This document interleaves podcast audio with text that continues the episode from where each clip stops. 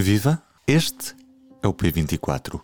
Ainda não estamos no período do debate e discussão do Orçamento de Estado, mas nos corredores já há zunzuns. Neste P24 vamos ouvir um dos principais protagonistas deste processo. É o líder parlamentar dos comunistas, João Oliveira, e é o convidado do público e da Rádio Renascença nesta semana. Antes de tudo, P24. O seu dia Começa aqui, começa aqui. Na semana passada, eh, o PCP levou a debate e a votação eh, uma série de propostas eh, relativas a questões laborais e que foram, na sua grande maioria, chumbadas.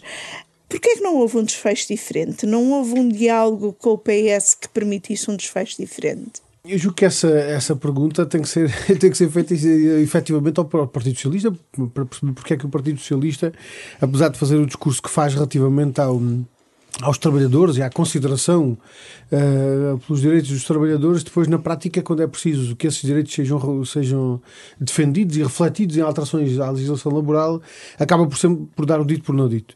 Uh, as propostas que nós levámos à, à discussão como referiu, uh, são propostas que, que nós consideramos levar neste momento à discussão, sobretudo pela urgência que elas têm face à situação uh, que existe, que neste momento os, muitos milhares de trabalhadores estão a atravessar, portanto, propostas relacionadas com os horários de trabalho, propostas relacionadas com as questões da precariedade. Um, ehm, com os, os, os, próprios a reposição dos dias uh, de férias e também questões relacionadas com as com a, a, algum, este, este aspecto com, com, as questões dos experimentos com, com, as questões dos experimentos e talvez esta questão até dos experimentos seja uma das, daquelas em que com maior evidência uh, se faz sentir a necessidade da alteração à legislação laboral porque as, as, últimas alterações facilitaram de facto os experimentos e nós estamos neste momento a ver uma onda digamos assim de, de experimentos particularmente de experimentos coletivos a serem levados por diante com a crise como pretexto.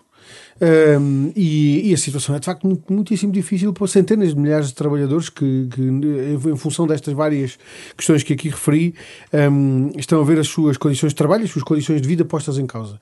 Ora, nós consideramos que uh, para pôr um travão a tudo isso, é preciso alterar a legislação laboral. Nós não consideramos que a legislação laboral seja uma espécie de, de, de, vaca sagrada em que não se possa mexer. É preciso é que ela seja alterada para melhor, revogando as normas mais gravosas e, e consagrando e repondo direitos uh, aos trabalhadores.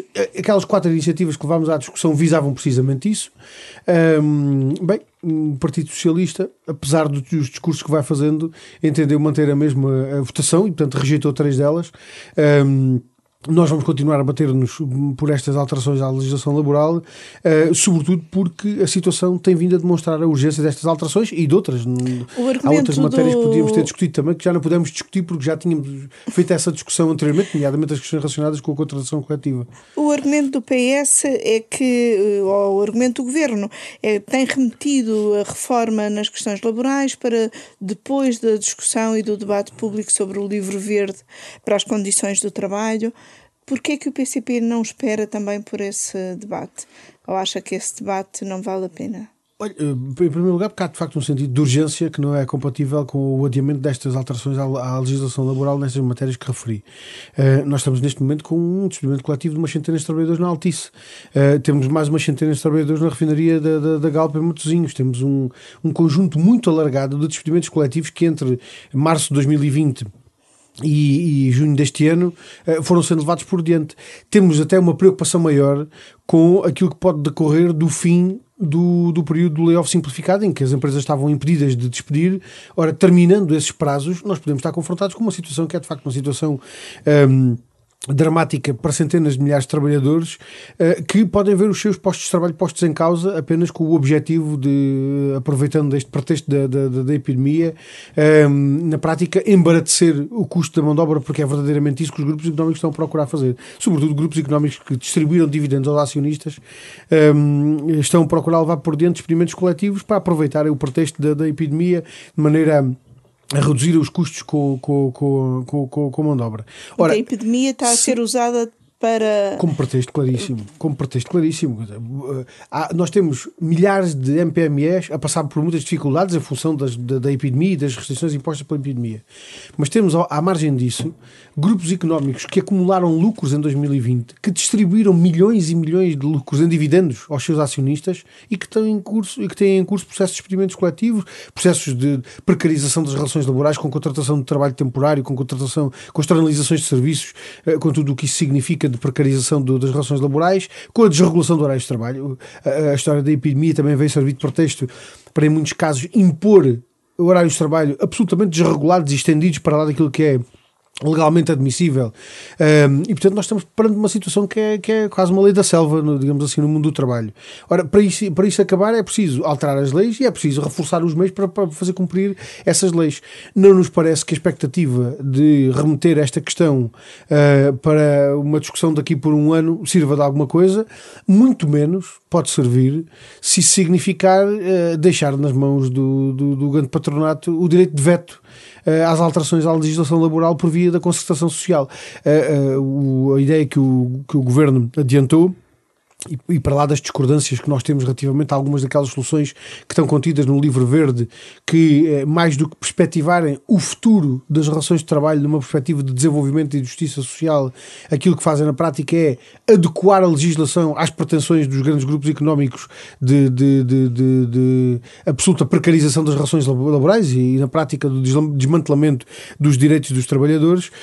nós não temos a perspectiva que, que possa haver bom resultado uh, de alterações à legislação laboral que deixem na mão do, do grande patronato um poder de veto, digamos assim. Para o PCP, assim, deixar na mão do social. patronato é deixar para a concertação uh, social. Exatamente. O, o, presidente do Conselho Económico e Social, Francisco Assis, também já veio criticar algumas das, uh, das propostas, inclusive a proposta que foi uh, aprovada na, na semana passada.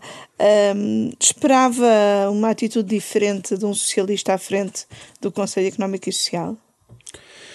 Não, sinceramente não. Não, não esperava uma atitude diferente na, na, na, opinião. Uma opinião parece que julgo eu que não será surpreendente, sobretudo sendo o Presidente do Conselho Económico e Social quem é e o militante do PS que é com as posições que tem não, não me espanta. Foi contra a Geringonça, nomeadamente. Não me espanta. Isso é apenas, eu diria que isso é até apenas a, a, a opinião mais, mais ligeira um, do, do Dr. Francisco Assis. Agora, eu julgo é que julgo que, independentemente da opinião que cada um possa ter sobre a, a, proposta que foi aprovada, eu julgo que é preciso é colocar as coisas nos seus devidos termos e termos noção de que não é o Conselho Económico e Social que aprova as leis ouvindo a Assembleia da República.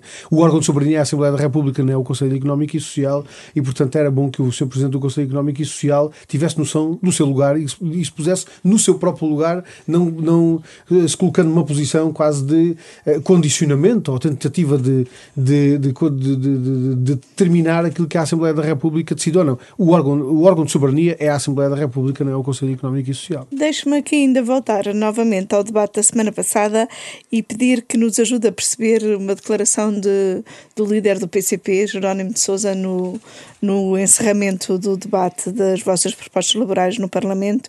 Ele disse: nem que o PS aprovasse todas estas nossas iniciativas iriam determinar o nosso posicionamento em relação ao próximo Orçamento do Estado. O que é que o PCP quer dizer com isto? Olha, concreto... As coisas são completamente separadas ou, ou não são? Sim, olha, isso é uma síntese, é uma síntese que tem vários, vários destinatários.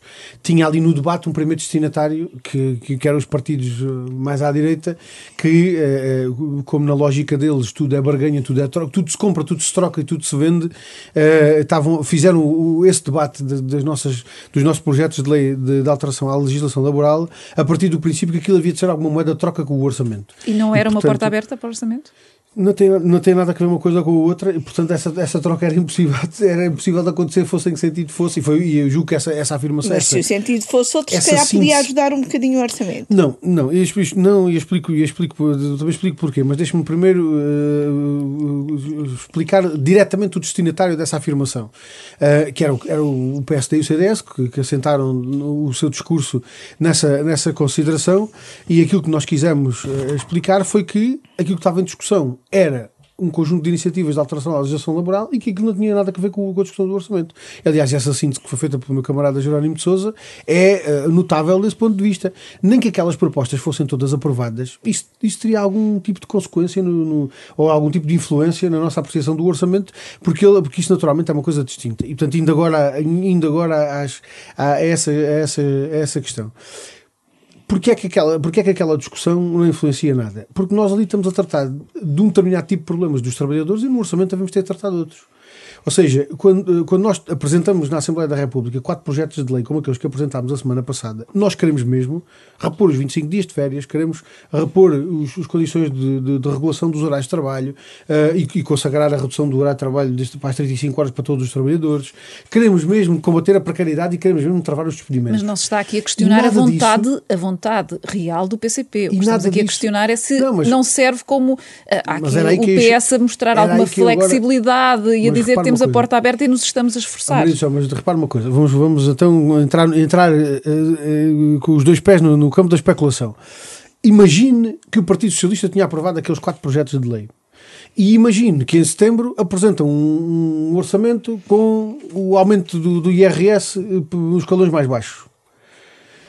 Bem, até podia haver boa vontade com a aprovação daquelas, daqueles quatro projetos de lei naquele, naquela matéria. Uhum. Quando fôssemos tratar das outras matérias do orçamento, aumentar o IRS nos escalões mais baixos é exatamente o sinal de sentido oposto passa para a cabeça de alguém que o PCP se deixasse condicionar na aprovação do Orçamento do Estado, no posicionamento do Orçamento do Estado, uh, em função desta primeira votação. Eu julgo que as coisas são, são completamente distintas. Uh, percebo que PSD e CDS procurem fazer essa confusão e procurem transformar tudo numa barganha, porque é uma forma de desvalorizar as discussões, mas nós não fazemos barganha com coisas mas sérias. Mas disse que as questões que vão colocar em discussão do orçamento relativas aos trabalhadores são diferentes destas quatro questões que levaram à votação na semana passada. Então, quais são as questões relativas aos trabalhadores que vão pôr no orçamento? Nós não temos nenhuma apreciação feita relativamente a isso ainda em relação ao orçamento de 2022, mas aquilo que lhe digo é até tendo em conta a experiência passada, quer dizer, nós nunca levámos a nós nunca levámos a às discussões do, do, do, do, orçamento, eh, questões de alteração à legislação laboral com a perspectiva de que é ali o sítio para, para tratar das alterações à é legislação laboral. do que o Bloco fez. São coisas diferentes. Pronto, cada, um, cada um assume as suas, as suas opções e os seus caminhos. Nós nunca fizemos isso. Nós levamos à, à discussão do orçamento um conjunto de soluções para problemas dos trabalhadores em muitas áreas, em áreas muito diferenciadas, eh, mas não propriamente estes que têm a ver com alterações à legislação laboral. Eh, aliás, dou exemplo disto porque é que nós insistimos, em 2017, em integrar no orçamento do Estado as medidas relacionadas ao combate à precariedade da administração pública, o PREVPAP? Uh, o PREVPAP só foi criado, portanto, o, o, programa de combate à precariedade foi criado no orçamento, porquê? Porque, naturalmente, dirigindo-se à administração pública, ou havia uma previsão certo. no orçamento e uma inscrição no orçamento, ou era impossível aí, que aquelas medidas fossem concretizadas. Não podia ser feita à margem do Pronto, orçamento. Lá está, ou seja, estou, estou a dar um exemplo disto que estou a dizer.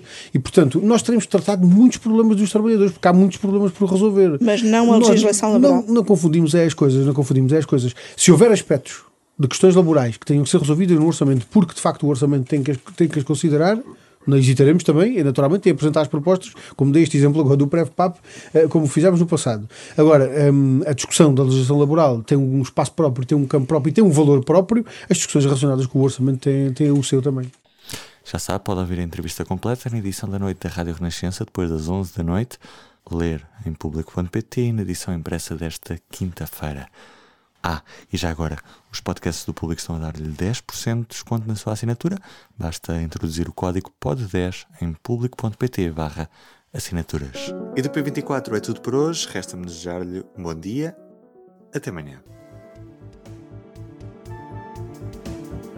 O público fica no ouvido.